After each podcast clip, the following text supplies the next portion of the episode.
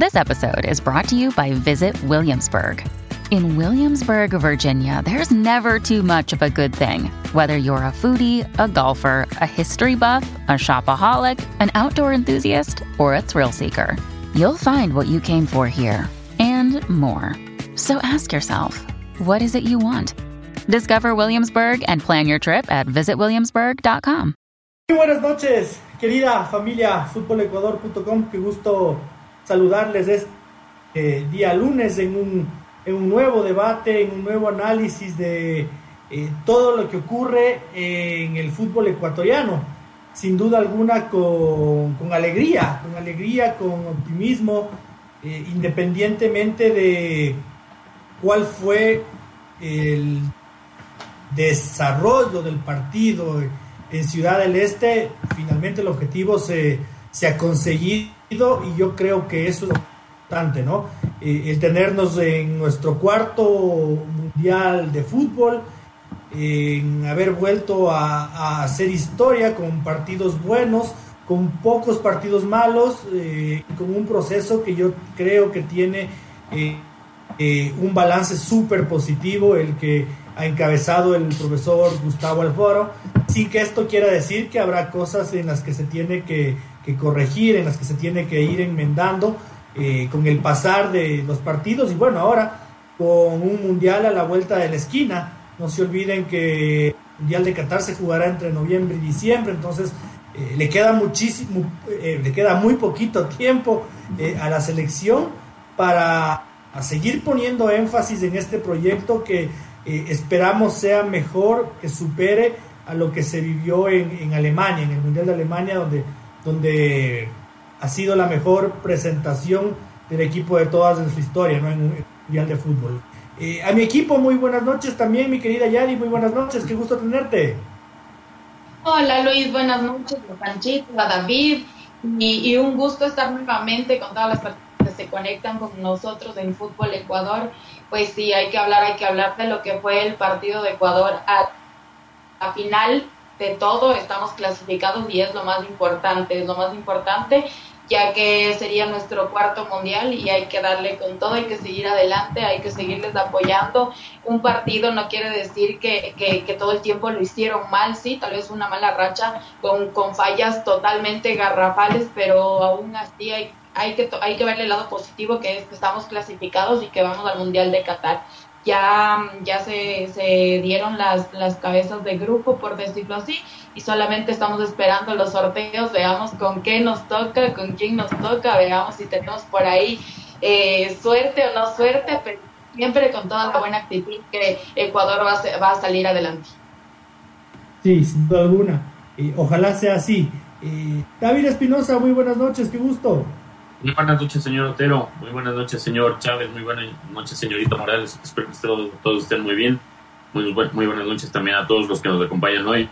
Día clave antes de, que se cierre ya la eliminatoria con el pasaje al Mundial en el, bolsillo. Eh, si bien, claro, no fue un partido poco con poco para rescatar de la selección, ya estábamos clasificados, todo el mundo lo sabía. No, no sé por qué hubo poco de drama y ya, ya estábamos clasificados. La palabra virtualmente por algo era, no, no era de locos, hacer todos lo, los cálculos lo, lo, hacían así, estamos clasificados directamente.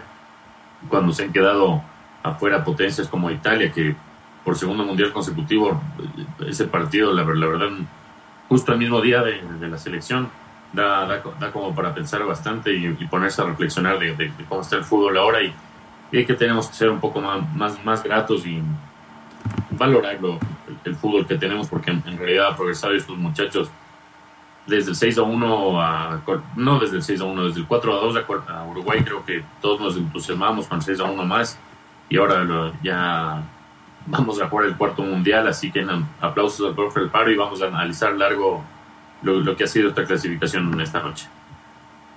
Señor Francisco Chávez en Controles, muy buenas noches, qué gusto. El saludo cordial a nuestra audiencia que ya nos sigue por Facebook Live, también por Twitch, nuestro canal de inicio. Eh, sí, estamos ya en, en, Qatar 2022. Hubo algunos traspiés en el camino, pero la convicción de que era un equipo joven que tenía hambre de gloria Y ya vamos a analizarlo más allá de solo el intro. No le veamos todo, pero eh, no es sencillo llegar a una cita mundialista, decía David. Esta eh, selección como Italia se quedó afuera por segunda vez consecutiva, entonces sepamos valorar, eh, comenzando por, por la puerta adentro, por casa adentro, porque parece que fuéramos una potencia que estamos acostumbrados a clasificarnos edición tras edición, que hasta el mínimo detalle le quieren ver a la actual selección. Valoremos, se viene una fiesta importante en noviembre. Sí, bueno, finalmente, eh, como ya lo hemos dicho, los, los cuatro, yo creo que en general la gente estará de acuerdo, lo que importa ahorita es la, la clasificación.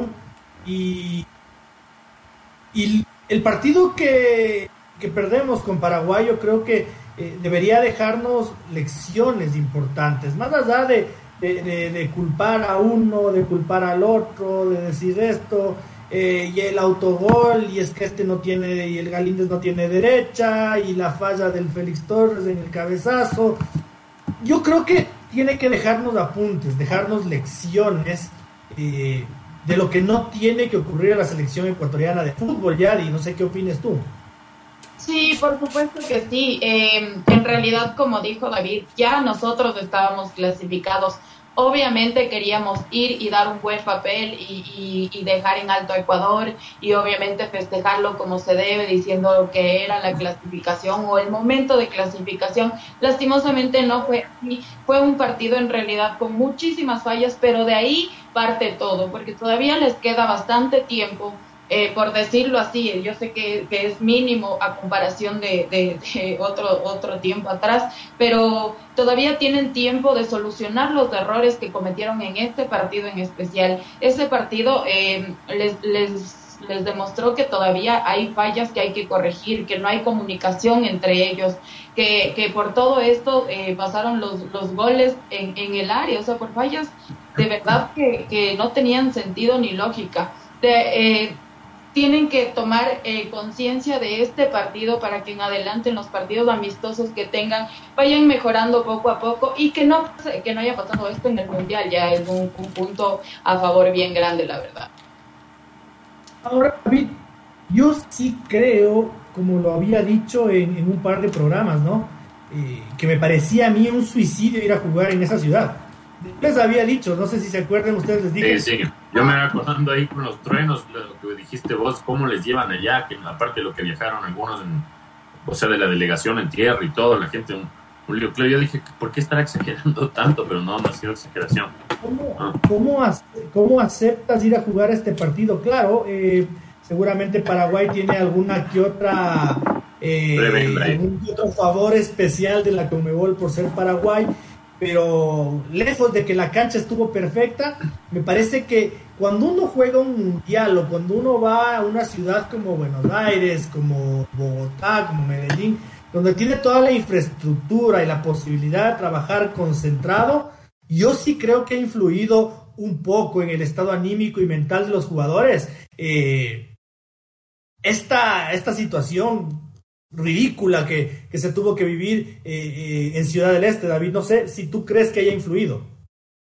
Quizás, claro, toda esa como escasa um, prolijidad en la organización pudo quitarle un poco de seriedad al partido, aparte de que ya, ya, ya los jugadores estaban, no estaban con la presión de, ser un partido de vida o muerte, porque ya sabían, sabían que eh, incluso perdiendo podían clasificar como, como terminó pasando. Claro que tenía la motivación de, quitarle el invicto que tiene Paraguay sobre Ecuador, que nunca hemos ganado y ni siquiera un, empate allá.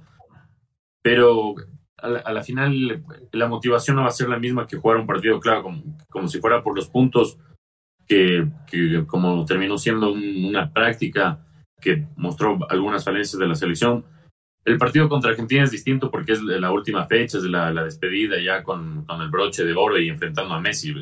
Esta motivación es distinta. El, partido contra Paraguay no creo que demandaba mucha motivación y si bien creo que mm, sirvió para probar también, Alfaro se dio cuenta que hay jugadores que no definitivamente mm, van agotando sus, sus, chances en la selección como Joao Rojas, lamentablemente que todos pensábamos que podía ser una parte, pero o sea, no puede ser que no ni una sola pelota, ni un solo pase. O sea, te dé en, todo un tiempo perdido. A Ener, eh, si bien ya se informaba desde Turquía que no iba a llegar al 100%, pero se lo vio mm, prácticamente no, no, no tocar la pelota y lo que decía el señor Otero también ya advertía que Ángel Mena no se encuentra en su mejor momento en México y creo que también se lo, se, lo vio claramente. No, no, no conectó una, no conectó una con, en, ofensiva. Estuvimos perdidos. Si no atacas, te van a atacar. Y claro, pasó lo, lo, de Piero, que ya, la, ya, lo, ya había sufrido una expulsión en la Copa América, que es un, un error que le permite crecer y ahora sufre un, autogol que, como ya lo, lo, dijo la señorita Morales, por suerte no fue en, en, el Mundial o en un partido que hubiera marcado la... Imagínense lo que hubiera sido si cometía un autogol en un partido que nos bajaba al quinto puesto o nos sacaba de zona de clasificación. Hubiera sido un golpe devastador para un chico de 20 años como Piero que está dando sus pasos. Entonces creo que eso, por, fortuna, por decirlo de alguna forma, se dio en este partido que los puntos no, no eran debido a muerte, Ecuador sigue tercero y ya clasificó al Mundial. Pero sí creo que son lecciones de las que ya no Alfaro tiene que tomar, eh, tomar los apuntes y que no se vuelvan a repetir. Eh, si bien en, la defensa trabajando eso se puede corregir, pero ya eh, situaciones como las de Joao Rojas, yo creo que sería complicado seguir insistiendo cuando tenemos otros jugadores por ahí.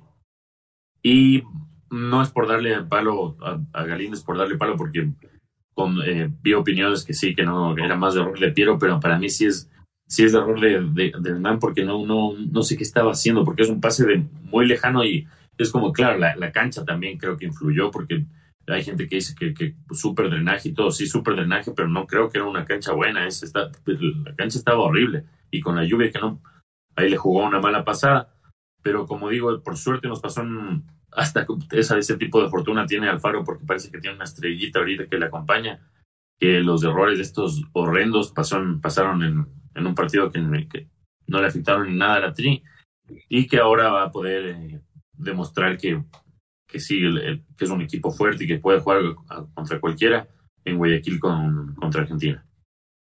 Francisco, eh, bueno, acotando solo un poquito el comentario de David, eh, en este en esta paradoja de viaje, en este chanchullo a Ciudad del Este, Ecuador no pudo entrenarse ni una vez, ¿no? Todo tuvo que cambiar a, entrenamientos en gimnasios, en coliseos. Eh, al final de cuentas no pudimos entrenar nunca, nunca porque no había ni las condiciones, ni las canchas, ni nada, una desgracia. Eh, Francisco, eh, la ausencia de los tres futbolistas, eh, y el mal momento que, bueno, no sé si mal momento, pero el poco ritmo, por ejemplo, de Sebastián Méndez, porque la MLS recién ha jugado dos o tres partidos de temporada, eh, nos da las muestras de que independientemente de la ilusión que tenemos como equipo, eh, sí tenemos personal limitado para cubrir ciertas posiciones. No somos ricos en cuanto a futbolistas. David dice que Joao Rojas ha quemado los cartuchos, cosa con la que yo estoy plenamente de acuerdo, pero no se me ocurren muchos más nombres para relevarlo. Eh, el tema fue justo, con, conspiraron algunos temas y no solo en, esta fecha, recordemos el año anterior cuando jugábamos en marzo y por los temas de, de las restricciones en Europa se tuvo que aplazar a junio, son circunstancias que pasan pero que obviamente le obliga a Gustavo Alfaro a mirar recambios. Eh, las dos mayores bajas para mí de, lo que se vio, pues lógicamente Moisés Caicedo, líder de la mitad de la cancha, y Gonzalo Plata, al, tan criticado Gonzalo Plata que a veces cuando era titular no daba, pero ahora se lo acaba extrañando. El, tiempo que tenemos de acá a, noviembre creo que a Alfaro le va a dar eh, tiempo y obligaciones al mismo, al, de mismo modo ¿Por qué? Porque como ustedes lo mencionan, pues hay ciertos jugadores que no han dado la talla, otros que no van a estar en forma. Y pues dentro del proceso tienes que tomar duras decisiones, medidas drásticas. ¿De qué te sirve, por ejemplo, que lleves a Ángel Mena? Si Ángel Mena vas, en el supuesto sigue con el mismo ritmo, ¿de qué te va a servir tenerlo en cancha como titular frente a, una potencia, que es lo que más probable nos va a tocar. Entonces, eh, sí pensaría que son tiempos para analizar bien las bajas y, los nombres, porque yo pensaba más allá de que estaba golpeado. La alternativa para mí era clarísima, en, ese costado izquierdo era Romario Ibarra. llega de un gran momento en México, más allá del susto del golpe. Ya sabemos lo que es Romario Ibarra por, por la banda, por el costado. Y así mismo podríamos ir con X, Y, Z nombres. Ojo que eh, uno puede decir, yo lo pongo a este, o usted lo pone a aquello. Son supuestos, no sabemos en la cancha qué podría ocurrir en realidad, pero ya comienza a partir de ahora la otra labor. Eh, saber suplir las bajas bien, empezar a ver alternativas. Eh, Gustavo Alfaro lo mencionaba el día sábado. Ya está viendo 3, 4 nombres para el futuro. Pero también llega el, momento de hacer las tripas corazón. Quienes no me van dando, quienes no son capaces de cubrirme las bajas, es momento de irles separando del proceso. Sí, ahora, eh, yo, yo, yo sí creo que hay tres futbolistas que tienen comprado el Mundial. Eh, que quizás estén en momentos futbolísticos inferiores a los considerados titulares, pero cuya experiencia yo creo que han fungido como padres de esta nueva generación. Eh, me refiero a Alexander Domínguez, a Robert Arboleda y a Ángel Mena yo sí creo que independientemente de sus momentos futbolísticos, son tres jugadores que tienen que estar en el Mundial por lo que han hecho internamente y en el camerino. Eh, y esta es mi pregunta, Yadi. ¿Tú crees en este tipo de jugadores que son influencia para el resto o crees que no? El que esté mejor que vaya y se acabó el asunto. Sí, como tú dices, yo sí creo que deberían estar por, por el hecho de que en estuvieron en todo el proceso de eliminatorias y sí, está bien, no están en un buen momento, por decirlo así, pero no creo que tendrían que sacarlos eh, de una manera tan drástica o tan dura. Sí, hay que, hay que ponerse... Eh, a pensar también que, que, el mundial hay que poner lo mejor que tenemos, pero sacarlos así de una manera drástica, yo creo que no. Creo que sí tienen, tienen que tener una oportunidad de llevarlos. Por supuesto que sí, si no estás funcionando, pues tendrías que ir a la banca, no hay más que hacer. Pero sacarlos así drásticamente del equipo, yo creo que no. A mí me, me preocupan eh, no los planteamientos de Gustavo Alfaro. Eh, pero cuando el profe eh, se las juega por un solo delantero eh, en cancha, es cuando la selección peor ha lucido, que es en, Venezuela y es en Paraguay y es con Perú, aquí en Quito. Los, peores partidos que de la selección, y eso que ha cambiado, ¿no? A veces eh, con Venezuela fue línea de tres, con Paraguay fue línea de cuatro, pero siempre que Gustavo Alfora juega con un solo hombre en punta, Ecuador juega mal yo también creo que le, complica, sobre todo a, a Ener, le complica. Él no, no, no, realmente, quizás en el, en el Fenerbahce lo pueda hacer, pero en Ecuador, sobre todo en esta eliminatoria, hemos visto que se le complica sumamente cuando debe jugar como único nueve. Él, incluso los mejores partidos que han tenido los dos, tanto Ener como Estrada, ha sido cuando jugaron juntos, fue contra Uruguay que ahí eh, se vio un, partido brutal. También a Gonzalo Plata cuando lo fue contra Uruguay allá, no contra Chile, que lo puso de 10 libre jugando con, con Ener por un costado. Ener yo creo que sí nos puede aportar todavía, pero no en, en, el puesto de 9 y, lo incluyo a Ener en, el, en, ese trío que, tú, que dijo el señor Otero, porque sea como sea, aparte no solo por lo que aportan o sea, fuera de la cancha y lo, que aportan en el grupo, sino también por, no nos olvidemos que Alexander Domínguez para mí sigue siendo el número uno en, en el arco de la selección. Eh, si bien mm, ocurrió lo que ocurrió con él en, Brasil, en Colombia nos demostró que si no era por su actuación, no sé si Ecuador estaría ahorita en el Mundial. Robert Arboleda es de la primera opción a, la variante, como seguramente ya lo va a poner mañana el profe en vez de de Félix Torres. No, no podemos prescindir de un jugador que sea considerado ídolo en el, en el Sao Paulo y no porque hace buenos chistes ni porque sea buena onda, sino por, porque es un jugadorazo. Robert Arboleda, no podemos privarnos de ese jugador. Ángel Mena, sí, no, no está en su mejor momento en el León, se vio en el partido con Uruguay, pero Ángel Mena puede incluso entrar en un partido, tener 15 minutos, meter un pase, gol o incluso hacer un golazo a los que él hace y cambiamos del partido, entonces se metió ahí y yo lo pongo ahí a Ener porque Ener es el, goleador histórico de la selección, sí, no, no sirven todos en partidos oficiales, algunos de amistosos, pero ha metido goles importantísimos. Hacer tres goles en un mundial no lo hace cualquiera. Yo creo que se puede encender ahora nuevamente en el mundial, pero creo que es importante lo, justo lo que decía el, señor Otero, que cuando juega solo con. Es que no, no, es el, clásico 4-4-2 a lo que nos referimos, sino sé que, que no juegue solo Michael o solo Ener, sino que jueguen los dos, o sino una combinación que sea Ener y Jordi, o eh, Jordi y Michael.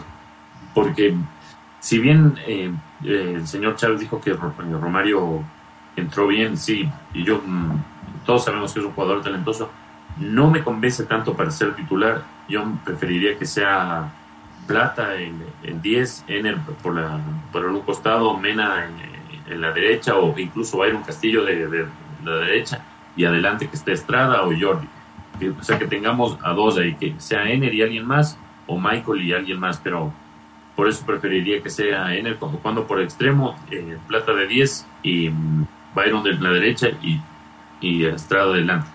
Pero aparentemente eso no, no va a ser, entonces veamos cómo, cómo le va mañana, porque ya lo, lo anticipa el señor Otero, a Ecuador no le ha ido bien cuando juega solo con, con un delantero neto arriba y veamos contra, contra Argentina, ¿no? Porque igual Argentina va a probar algunas cosas, pero va a estar Messi.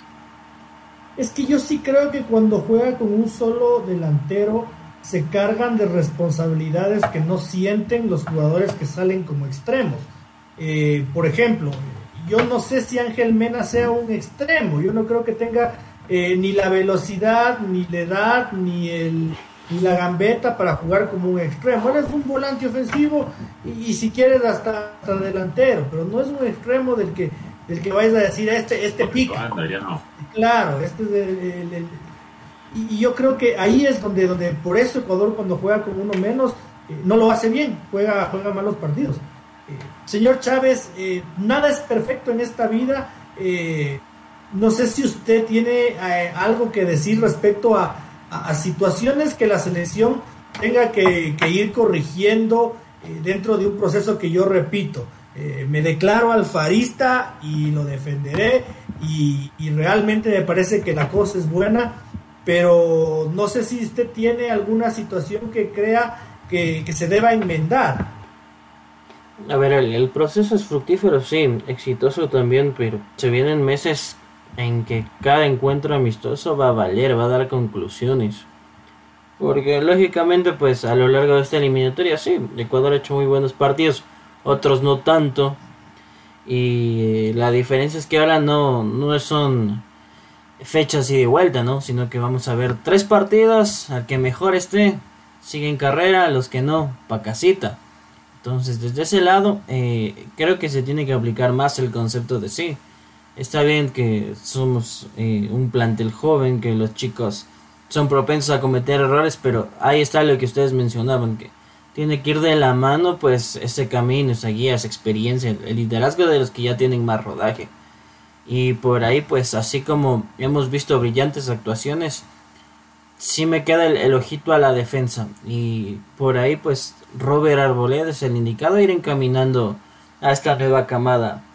Me parece que por lo menos en los próximos comprobatorios tiene que ir de la mano, un, un tiempito arboleda, ir guiando a los muchachos, dándole las pautas, porque por más que, nos hemos regocijado pues con, con Pior Hincapié, con Félix Torres, pues al mismo tiempo eh, su juventud y la presión que va a ser, lo sabremos pues cuando llegue el sorteo a saber a, qué gigante nos vamos a medir, pues puede pasar factura, puede salir costoso.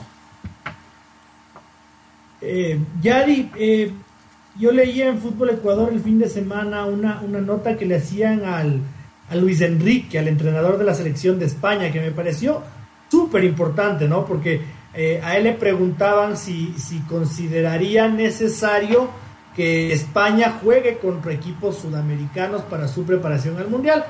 Eh, y Luis Enrique decía que no, que le importa un pepino, que básicamente que el nivel europeo está bueno. Nunca dijo que el nivel sudamericano es malo, dijo que es bueno pero dijo que no, le, no consideraba importante. Eh, ¿Tú crees que, que, que, las selecciones sudamericanas, a las que tan mal les han ido en los últimos mundiales, porque hay que ser muy claro en eso, ¿no? Eh, Europa nos ha puesto la vara altísima y, el fútbol sudamericano de verdad está en deuda a, nivel de mundiales. Eh, ¿Tú crees que en las próximas fechas FIFA, hasta, hasta que empiece el Mundial, será importante jugar con restos de equipos europeos a los que les conocemos poco, más allá de que se les puede ver a todos sus futbolistas en la televisión cada fin de semana? Por supuesto que sí, es muy importante hacer un acercamiento, sobre todo con, con, equipos europeos en realidad. Hay que tomar en cuenta que, bueno, estamos acostumbrados casi, casi siempre con, con, con los equipos sudamericanos, pero pero no con los europeos. Y esta es la oportunidad de tener ese encuentro amistoso para ir mejorando y para ir conociendo también eh, cómo juegan en, al otro lado. Por otro lado, también está el tema de que no me pareció absolutamente para nada el comentario eh, de este señor, porque en realidad me parece que tiene un ego bastante grande. Sí, está bien que sean buenos y lo que sea, pero tienes a Brasil y tienes a Argentina al lado y que yo no creo que tengas el derecho de opinar o de hablar de cierta manera, sí. Así que bueno, cada quien con su tema, pero sí creo que tiene los humos un poquito elevados. Sí, o sea, puede, puede haberle caído chancho a alguien y, seguramente si es que yo me, yo me, yo me repetí unas tres veces, porque al principio también me pasó lo mismo que a vos, me, me generó, me generó alguna animación, sí. Eh, pero David, luego, luego yo me acuerdo de que Alemania va al mundial y le mete seis a Brasil, siete a Brasil, que, que, no damos pico en bola en el mundial, en serio nos va mal. Eso, eso es materia pendiente, equiparar estas fuerzas, porque creo que jugadores tenemos y equipos tenemos, pero de verdad que nos hemos prestado para que nos vean un poquito por encima del hombro, porque eh, no nos ha ido bien. Creo que el, problema radica en, cómo se terminan de, formar los jugadores de aquí y cómo se terminan de formar los jugadores en Europa, porque, eh, por ponerte un ejemplo, ser directivo de un, de un equipo de, la, de Ecuador de Liga Barcelona debe ser súper complicado. Ni bien tienes un jugador que empieza a, querer jugar, eh, empieza a brillar, por, ponerte un ejemplo, Jordi Alcibar, que ya la gente decía, sí, él el nuevo Patu Ruti, él el nuevo capitán, que se afiance, que él, es el nuevo símbolo del equipo. Llega una oferta de una liga como la MLS, que si bien, claro, les permite a algunos jugadores ser una catapulta para mejores ligas, hay otros jugadores que se aburguesan, por decirlo de una manera, y se quedan ahí tranquilos con su sueldazo fijo que no les va a pasar como aquí que les pagan cada tres meses, cada cuatro. Se quedan tranquilos sin jugar y se quedan estancados en cuanto al nivel futbolístico. Y no, no solo pasa en Ecuador, esto pasa en Argentina con un montón de jugadores. Eh, ¿Cómo se llamaba ese chico de Agustín Barco? Era, el apellido solo era Barco, creo, de Independiente. Ezequiel Barco. Todo el mundo hablaba maravillas de él. Y se fue a Estados Unidos no pasó nada. Eh, con el otro chico de River, no me acuerdo, el norte de México fue para la MLS, no pasó nada. Y así pasa también con en Europa, no digo solo en la MLS.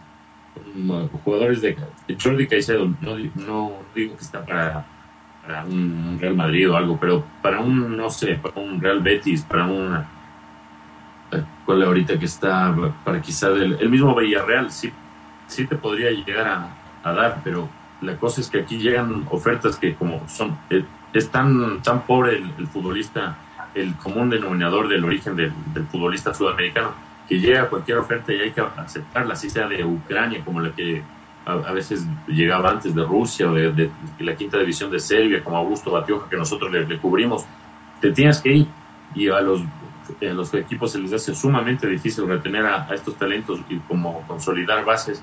Y es creo que termina repercutiendo en la selección porque en Brasil todo no sé yo cuando cuando lo vi a Neymar saliendo del, del Santos eh, un gol que hizo en un, en un Flamengo Santos yo dije este man es este man es el, nuevo Cristiano este, este, es el sucesor de Cristiano Messi pero vemos que la, la preparación también la parte mental no, no estamos allá porque no hay que olvidar que Messi si bien es sudamericano él es producto de Europa él se formó en la, en la, Masía, en el mejor momento de la Masía, en mentalidad europea. Cristiano ni se diga, el, el, es un robot, piensa solo en ganar. Y eso no, eh, y no, digo solo el futbolista ecuatoriano, mírenlo a Neymar. Neymar tiene, tenía todo para hacer este, quizás, no sé, el heredero de Ronaldinho, pero le, le gusta lo, lo, sudamericano, la fiesta y no sé, es, creo que eso principalmente es, lo mental en lo que no... Eh, Sudamérica está perdiendo por, por goleada contra Europa. Eh, antes de irnos al, al, cierre, señor Chávez, yo hice un ejercicio ¿no? de lo que estábamos hablando, porque eh, a veces en, en, Ecuador, como, como dicen ahí en las redes sociales, no hay tusta que nos calce, ¿no? No nos gusta nada, no nos gusta nada, es que hijo de puchicas, yo leía Twitter después del partido con, con Paraguay y... Mucho le metieron. Y la, la, gente vuelta loca, o sea, olvídate de lo que pasó, ya clasificaste. Ah, señores, a ver, Ecuador y el que se quede, en este caso Chile o Perú o Colombia, eh, habrá, podrá decir que jugó contra Argentina, que jugó contra Brasil, que jugó contra Ecuador, que jugó con Uruguay, ¿no? Eh, ¿Saben contra quién jugó Italia? Y se queda fuera. Italia jugó con Suiza, con Irlanda del Norte, con Bulgaria y con Lituania. O sea, díganme, díganme dónde está la potencia mundial ahí. Para los que dicen que la eliminatoria sudamericana no es la más competitiva, que no es, De, que no es de las mejores, vean con, con, con, qué países se queda Italia. Se queda segundo y, termina en un repechaje siendo un papelón con Macedonia.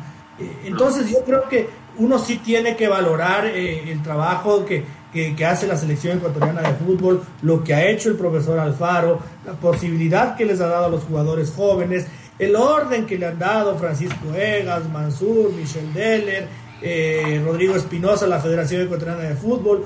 Pueden criticar un montón de cosas, pero tampoco podemos desconocer lo que ahora nos tiene eh, eh, en el Mundial, Francisco.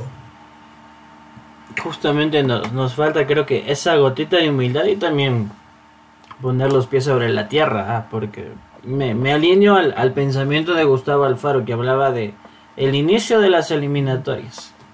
Cuando ya tiempito atrás debutamos con Argentina en la bombonera y se venía al mismo tiempo Uruguay. Dudo mucho que gran parte de los aficionados ecuatorianos digan, no, es que aquí comienza un nuevo proceso y ya van a ver los resultados y todo. Todo era un ambiente de incertidumbre. Y ahora, ¿cómo vamos a empezar? Jugadores nuevos, todo quedó a medias. Había de por medio el, bochorno de Jordi Cruyff que se fue en media pandemia. Entonces sí poner los pies sobre la tierra reconocer porque como como lo como lo dije en mi introducción pareciera que es costumbre para nosotros ir un mundial. Por ahí leía comentarios de qué mediocres cómo festejamos una clasificación si quieres a ganar a ver pues estamos en una confederación complicadísima donde otros países con jugadores, hablemos Chile, Colombia, el propio Perú, pues han batallado y están ahora peleándose una repesca. Humildad, los pies sobre la tierra, reconozcamos que no es así de sencillo y no es, no es vanagloriarse. Llegar a donde está Ecuador no ha sido sencillo. Ese, cuarto mundial, que estos muchachos estén el día de mañana en la casa de la selección con, con su fotografía y toda bonita, pues eh, no se logra de la noche a la mañana y menos en un proceso como este que todo se adelantó porque apuntábamos a 2026.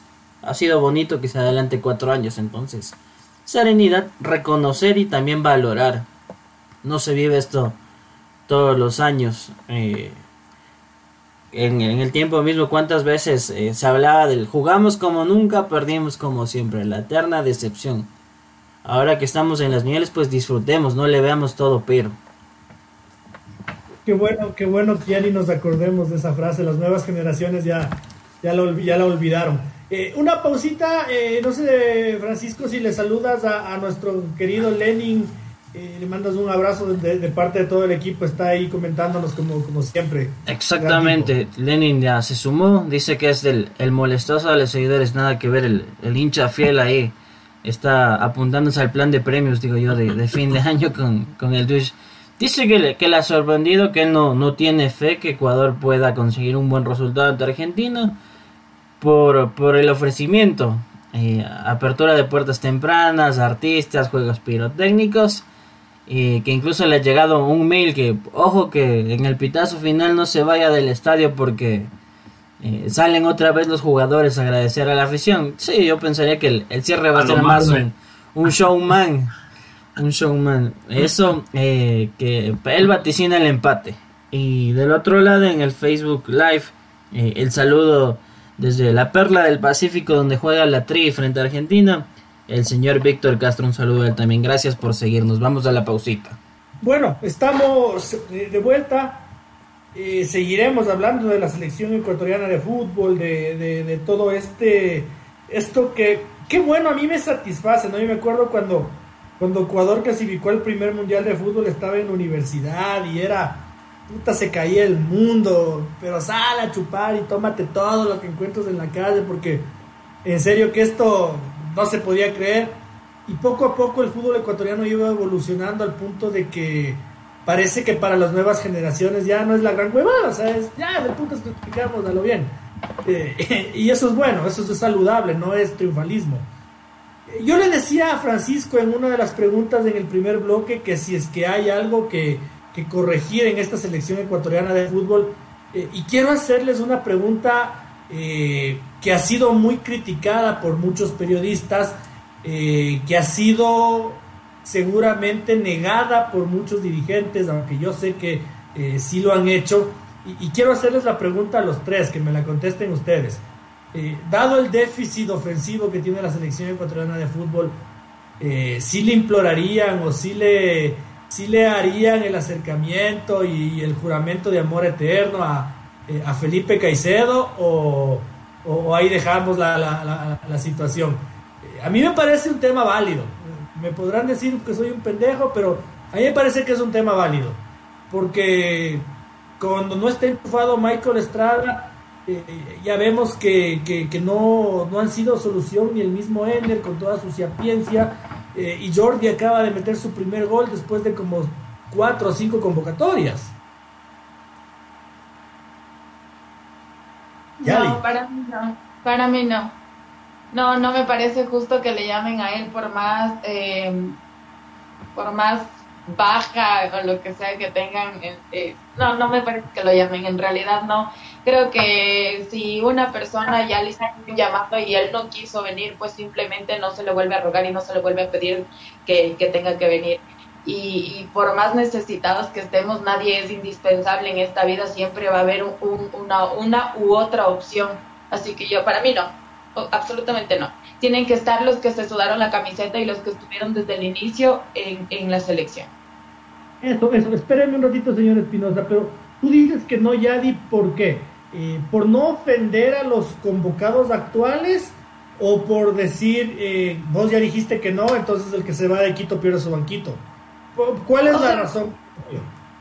Porque yo siento que no es justo para ninguno, empezando por ahí, siento que no es justo que le hagan, le hayan hecho un llamado antes y que claro, ya justamente que le llamen al mundial y vaya a decir que sí, me parece la peor idiotez del planeta. No es justo para absolutamente nadie. Ya te, y como vuelvo y repito, nadie es indispensable en esta vida. Si él dijo que no, pues ni modo, algún rato aparecerá otra persona. Los que están en bajo nivel capaz reaccionan y vuelven, pero no, para mí no no es justo y yo no quisiera que, venga la verdad.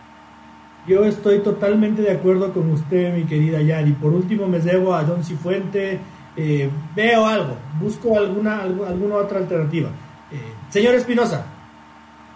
Yo, en, en, cuanto, es que justo era, eh, hablando la señorita Morales, recordé cuándo fue que, que Felipao renunció y fue en un momento, pero clave, no sé si recuerdan que fue en la, eliminatoria pasada después de perder con Perú, que él dijo, no, yo ya me voy aquí mismo, y me acuerdo que incluso le tité y, y, sin, ningún respeto ni nada a Felipao, solo que o sea, me pareció justo que cuando el barco se estaba hundiendo, abandonarlo, sea buena onda ya cada decisión de cada cual, igual el Felipao debe tener un montón de cosas por las que tomó su decisión. Y si se renunció a la selección cuando el barco se estaba hundiendo, convocarlo ahora que o el barco está volando, mm, sería, no sé, pues, habría una, una, contradicción muy fuerte ahí. Creo que por eso mismo Felipao se, incluso se resiste a, volver, por más que tenga un deseo. Pero también me pongo desde el otro punto de vista, el de, no sé, a lo, a lo Bilardo, de querer siempre ganar y buscar la mejor herramienta disponible y claro, Michael Estrada no está en un buen momento, tampoco en pero el problema es que Felipe no ha jugado un, un, partido desde que llegó al Inter, creo que ha jugado 10 minutos. Entonces ese es, claro, ah, dos, ese, ese, ese, es un problema, pero ya te digo, pensando en lo, a, lo Bilardo, si de aquí a diciembre Felipao renueva con el Inter, por ponernos un caso hipotético, está haciendo con cuatro goles en, ocho partidos, en seis partidos, y está, está en un mal momento, está lesionado en él. A lo Bilardo yo lo convoco, claro, pero después aclarando eso sí de, que para mí sería una contradicción tremenda y que justo sea Felipao renunció cuando el barco se estaba hundiendo y va a volver cuando, o sea, ahorita todo el mundo está en alegría y, aparte Felipao de la actual selección no creo que se que conoce a nadie, Carlos Grueso, Alexander, Ángel Mena quizás, un, poco, ah, bueno, y a Ener, ¿no? Pero sería complicado. Claro que obviamente si el, profe manejara un buen discurso, ahí los convence y le, hacen una buena bienvenida a Felipe sin lío. Eh, pero no respondió, ¿sí o no? Yo, yo no, yo no. Pero ya te digo, si fuera a lo Bilardo y, o sea, solo para, para ganar, dependería si está jugando. Porque igual ahorita, ¿para qué lo, lo convocaríamos si no, no juega? Señor Chávez. Yo voy a ser democrático y con, un ejemplo que había. Era el Mundial de Rusia 2018 y la gente en México pedía gritos la convocatoria de Carlos Vela. Carlos Vela tuvo dos o tres años impresionantes, pero nunca fue parte del proceso. Entonces, el mismo Carlos Vela convocó a rueda de prensa y dijo, dejen de pedir mi nombre, porque es injusto para mis compañeros para quienes estuvieron durante todo el proceso que yo le vaya a sacar el lugar a alguien solo porque estoy pasando una buena racha porque en su momento eh, no formé parte me excusé y demás. Eso de, del un lado. Y del otro eh, vamos viendo la temporada de Felipe desde que salió de la Lazio. Lesiones lesiones lesiones pocas actuaciones. No sé si lleva un gol en, en esta temporada no lo recuerdo. O si es que hizo un gol, creo que fue un amistoso o algo así, entonces incluso por, por méritos creo que no te da por ningún lado, o sea, me, la, me lo juego justo a, lo que dice Lenin, que ya los veteranos que lo vean en el mundial por, por la TV, y sí, yo prefiero jugarme mil veces con, con los chicos, Jordi Caicedo que está aprendiendo, eh, Estrada, Yorca, es mil veces son jugadores que te van a servir para el futuro, que no te pagan un incendio momentáneo, pues sí que todavía tienen mucho por crecer, desarrollar y mejorar. Eh, estoy, estoy completamente de acuerdo con, ustedes. Bueno, eh, el caso de, Carlos Vela, bueno, él sí le choleó a México feísimo, ¿no? Eh, y yo creo que a Felipe Caicedo no ha tenido, no sé cómo decirlo porque no quiero sonar machista. ya, Felipe Caicedo no ha tenido la valentía eh, de por último, si no quiere hablar con los medios de comunicación porque no le gusta, al menos colgar un comunicado en sus redes sociales, ¿no? Eh, ah, todo, todo lo ha dicho eh, el Chalo Vargas, su empresario, y Felipe Caicedo no abrió la boca nunca más, no mandó un tweet, no mandó nada. Yo creo que si es que a él le molestan las especulaciones de prensa, que entiendo que sí, eh, debería tener la valentía de decirle al pueblo ecuatoriano, a la afición del fútbol ecuatoriano, no me interesa volver a jugar en la selección con un papelito, un documentito subido a sus redes sociales. Si no le gusta hablar con los medios. Eh, entonces yo creo que por eso no podemos cerrar ese ciclo y estamos todo el tiempo hablando de, esto, eh, principalmente porque el dirigente no quiere reconocer que podría ser que haga falta Felipe Caicedo y Felipe Caicedo no quiere admitir que no quiere volver a la selección ecuatoriana de fútbol. No ha dicho nunca ninguna palabra, no se ha retirado nunca, porque nadie le ha oído decir y es por eso que seguimos, seguimos hablando y, patinando en lodo, Yari. Sí, yo sí creo que ya debería ser un tema cerrado, o sea, no, no tienen por qué llamarlo, no tienen para qué llamarlo, no quiere, no quiso, ni siquiera se pronuncia, como ustedes dicen, ni siquiera se pronuncia si fuera otro tipo de persona, si en serio me importara algo, pusiera un comunicado en sus redes, que es lo más fácil. Si no quiere dar ninguna declaración en medios, ponga un comunicado en tus redes, que es lo más fácil. Tienes a la hora que quiera, en cualquier día, cualquier hora, lo que sea. Pero si no le da la gana de escoger y poner un comunicado, de decir, saben que no puedo, no quiero, no me interesa, lo que sea, no me llamen, no me busquen, no me, lo que sea, pero yo creo que para mí es un tema cerrado, no tienen por qué seguirlo buscando ni seguirle diciendo absolutamente nada. Como dicen, ni siquiera da eh, pie con bola, ni siquiera le interesa jugar en la selección, entonces no, no hay por dónde llamarle, ya debería ser un tema cerrado. Eh, otro tema, dada la coyuntura, David, de que este mundial eh, siempre se ha jugado en el mes de junio, porque son los, los veranos, eh, en las potencias mundiales, que es donde, es donde son las Copas del Mundo, pero esta vez va a ser en noviembre, diciembre, eh, lo cual le da a la Federación Ecuatoriana de Fútbol el piso de tener firmado el contrato con Gustavo Alfaro. ¿Tú crees que el mundial tiene que ser un termómetro para decidir si sí o si no? O, yo, yo personalmente te digo, yo, yo ya, ya encaminaría la renovación del profe para, para que cumpla realmente lo que vino, ¿no? El mundial en ocho años. Yo diría claro que eh, la, la FED, incluso ya lo, ya lo han dicho, ¿no? Que, que han como tanteado un poco con el profe Alfaro la, renovación, pero yo en, este caso creería que mm, dada la campaña de Ecuador, cuando no se pensaban que no era un fracaso seguro, lo, lo, difícil va a estar por como retener un poco al Faro, porque si bien el Faro sí se, se, se, enamoró un poco del proyecto y sí debe, estar encantado y ilusionadísimo de dirigir el Mundial, si no clasifica Colombia va a ser lo imposible por llevarle al Faro, por ponerte un ejemplo, o, o Perú o Chile o cualquier otro equipo, entonces va, va, a ser súper complicado en Europa, cualquier club español después lo va a querer contratar y no sé, eh, conociendo los problemas económicos que tiene la FED, a menos que, que Don Francisco y le pida ayuda al Dios, va a ser complicado renovar al profe, por más que queramos. Es que eso, eso es clave lo que acabas de decir, David.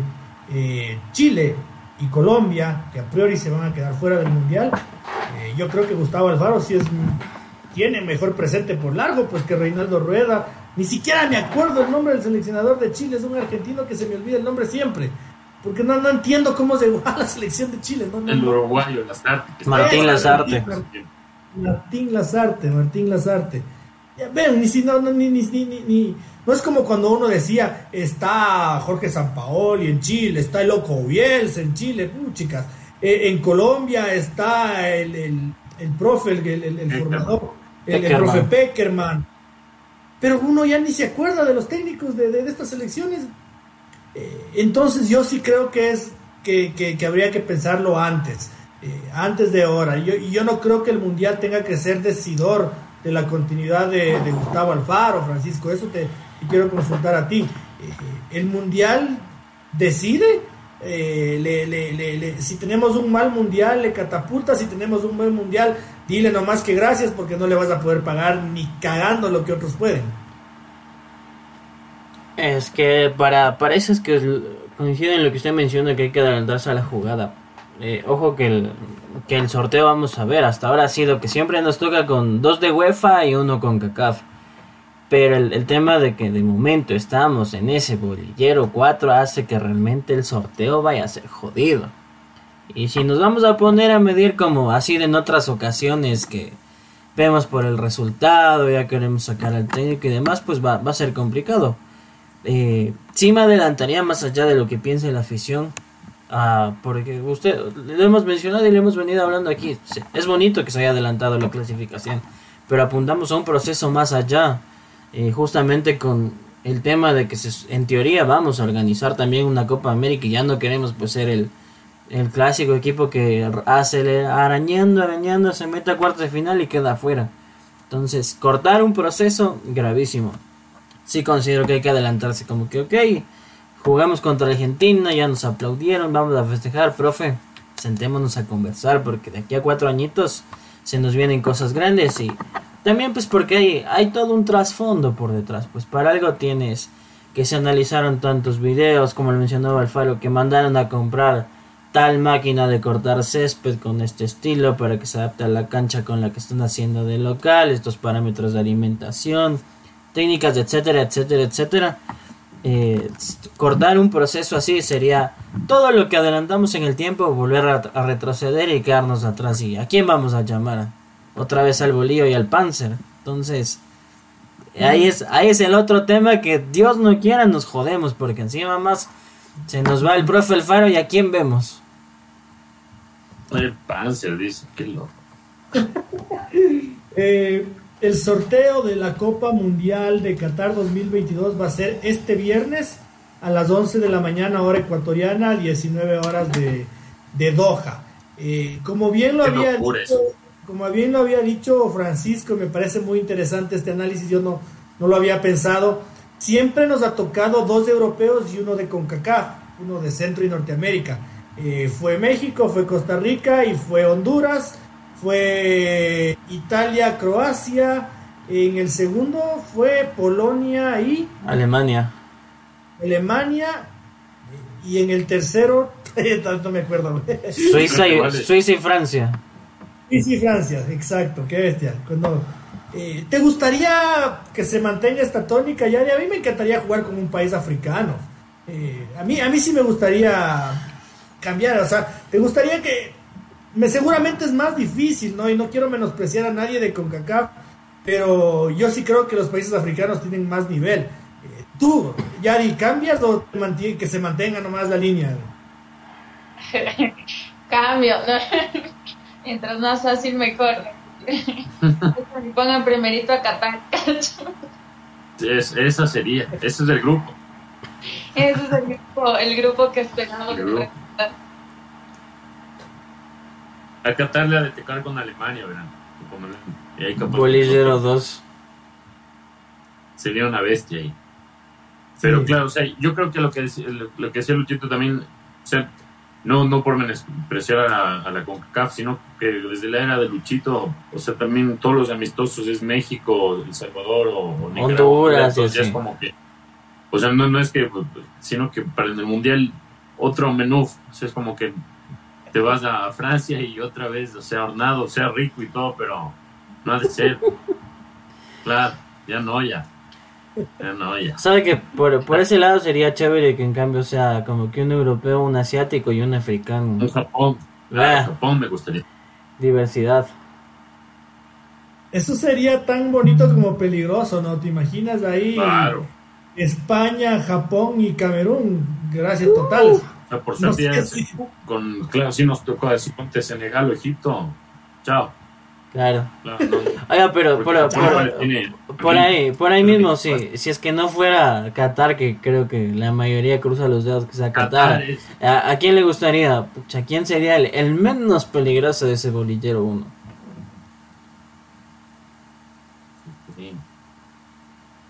Medio bravo.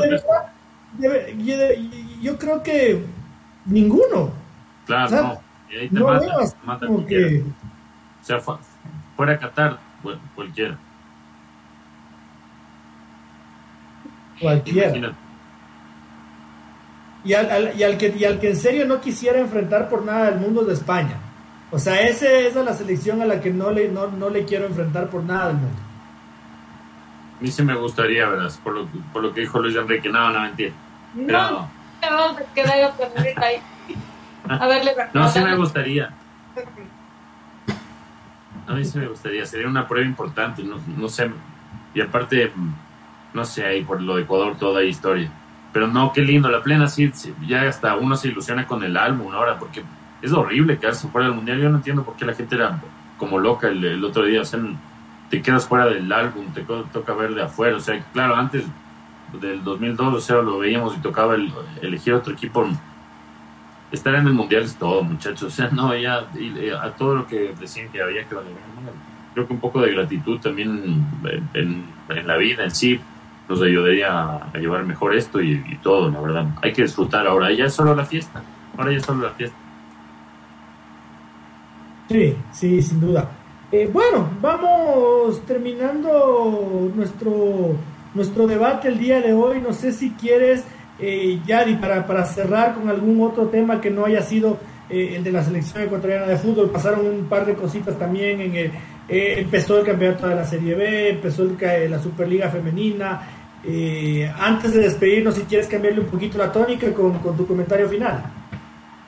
Sí, justamente ahí vamos de nuevo con el Nachit, con su nómina mínima, una pérdida más, contra el Chacaritas, el Chacaritas con 23 jugadores, que tampoco es que hace la gran diferencia, pero ahí está. El Nachito no, no, no da pie con bola, no tiene de dónde salir, tiene una dirigencia terrible, aunque ya se habla que que no, que ya por fin se va, que se queda, que no sé qué. No van a soltar la teta, no van a soltar la teta. Eso está más amarrado que mis cordones de zapatos. Así que nada, pues el pobre Nachito en las mismas sigue perdiendo con todos los equipos. Y también que em, Richard Carapaz tiene un nuevo triunfo y se va ya al, Giro de Italia. Sí, sí, y, es, y es penoso porque me, me, vi el partido, me vi. Eh, llegué un poquito tarde, llegué a los 15 minutos, pero el Chacaritas le gana al Nacional por los cambios. Literalmente, de, los, últimos dos de los cinco cambios que hace Chacaritas son los que dirimen el gol, que, que, que, hace que se vaya a, a, la, a la mismísima a la mismísima, el gran esfuerzo que hicieron los chicos del Nacional para empatar un partido que en serio estaba cuesta arriba. Yo no, no, no, no, no creía cuando, cuando lo empataron. Pero ahí está, eh, mandan a la guerra con, mandan a la guerra con palos y piedras y, y, así es como nos, nos va. Eh, señor Espinosa, no sé su, su comentario final. Sí, no, antes del comentario, claro, sumarme a lo, lo de Nacional ya como lo dijo la, señorita no, lamentablemente está amarrado y sin, sin solución y creo que solo lo único que nos espera es eh, aguardar por el día en que llegue el anuncio de que no se presentó por deudas o que simplemente ya ha ascendido a segunda categoría. Con, con la señora no, no hay solución, no, no hay ninguna esperanza, la verdad. No hay ningún hincha del Nacional que crea que sea hincha de Nacional que crea que se va a solucionar esto con la señora al frente. Entonces, eh, un equipo, ningún equipo se merece algo así, menos un grande como Nacional. Y la verdad, no sé cómo, cómo, cómo será ser hincha del Nacho. Fuerza para ellos en estos momentos.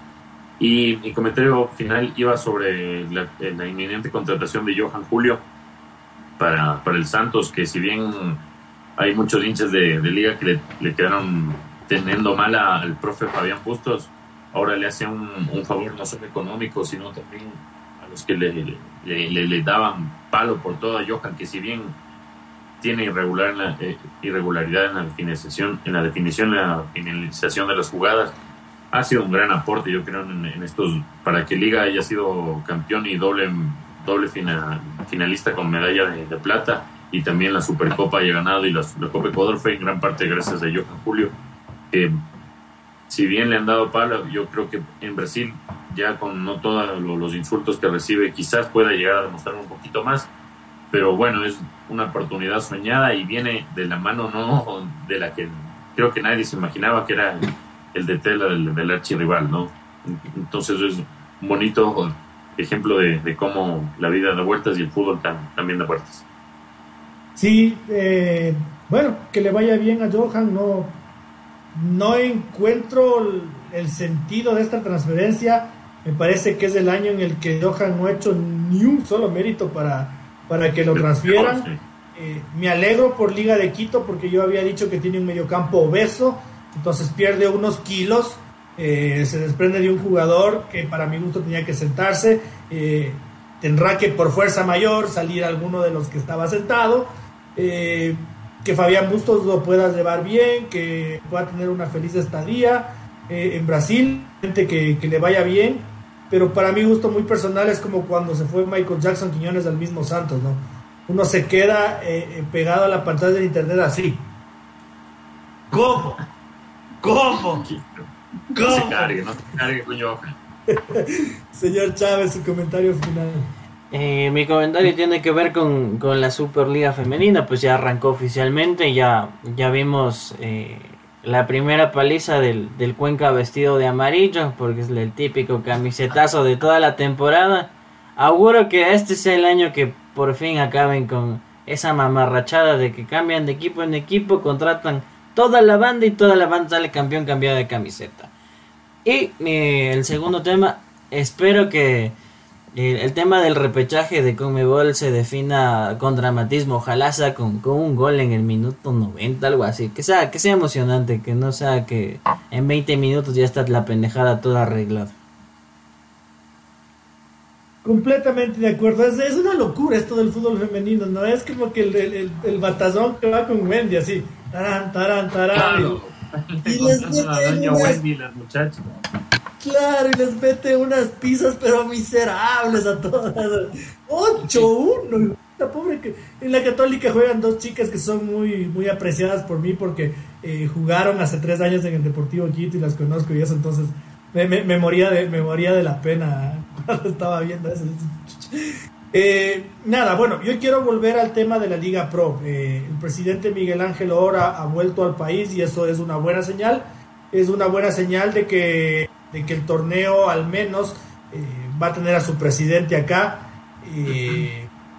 yo he criticado duramente que se ha filtrado, esto entre comillas, porque sabemos que se mandan por WhatsApp todo, que se han conseguido duplicar los contratos con dos de los sponsors de, la Liga Pro, eh, cosa que también aplaudo, también me parece muy bien. Eh, lo que yo no entiendo es qué chuchas están esperando para invertir esa plata en el bar. Eh, lo escribí allá en Twitter, ¿no? O sea, me parece que a nadie le importa que dupliquen el, contrato. Me parece que todo el mundo saltaría en chuza pata cuando digan, ya, vamos a implementar el bar yo creo que si están pensando esa plata en repartirles a los clubes, hacerles acuerdo a los dirigentes y a los mismos clubes, que ustedes pierden muchísimas más plata cada vez que les escamotean un partido.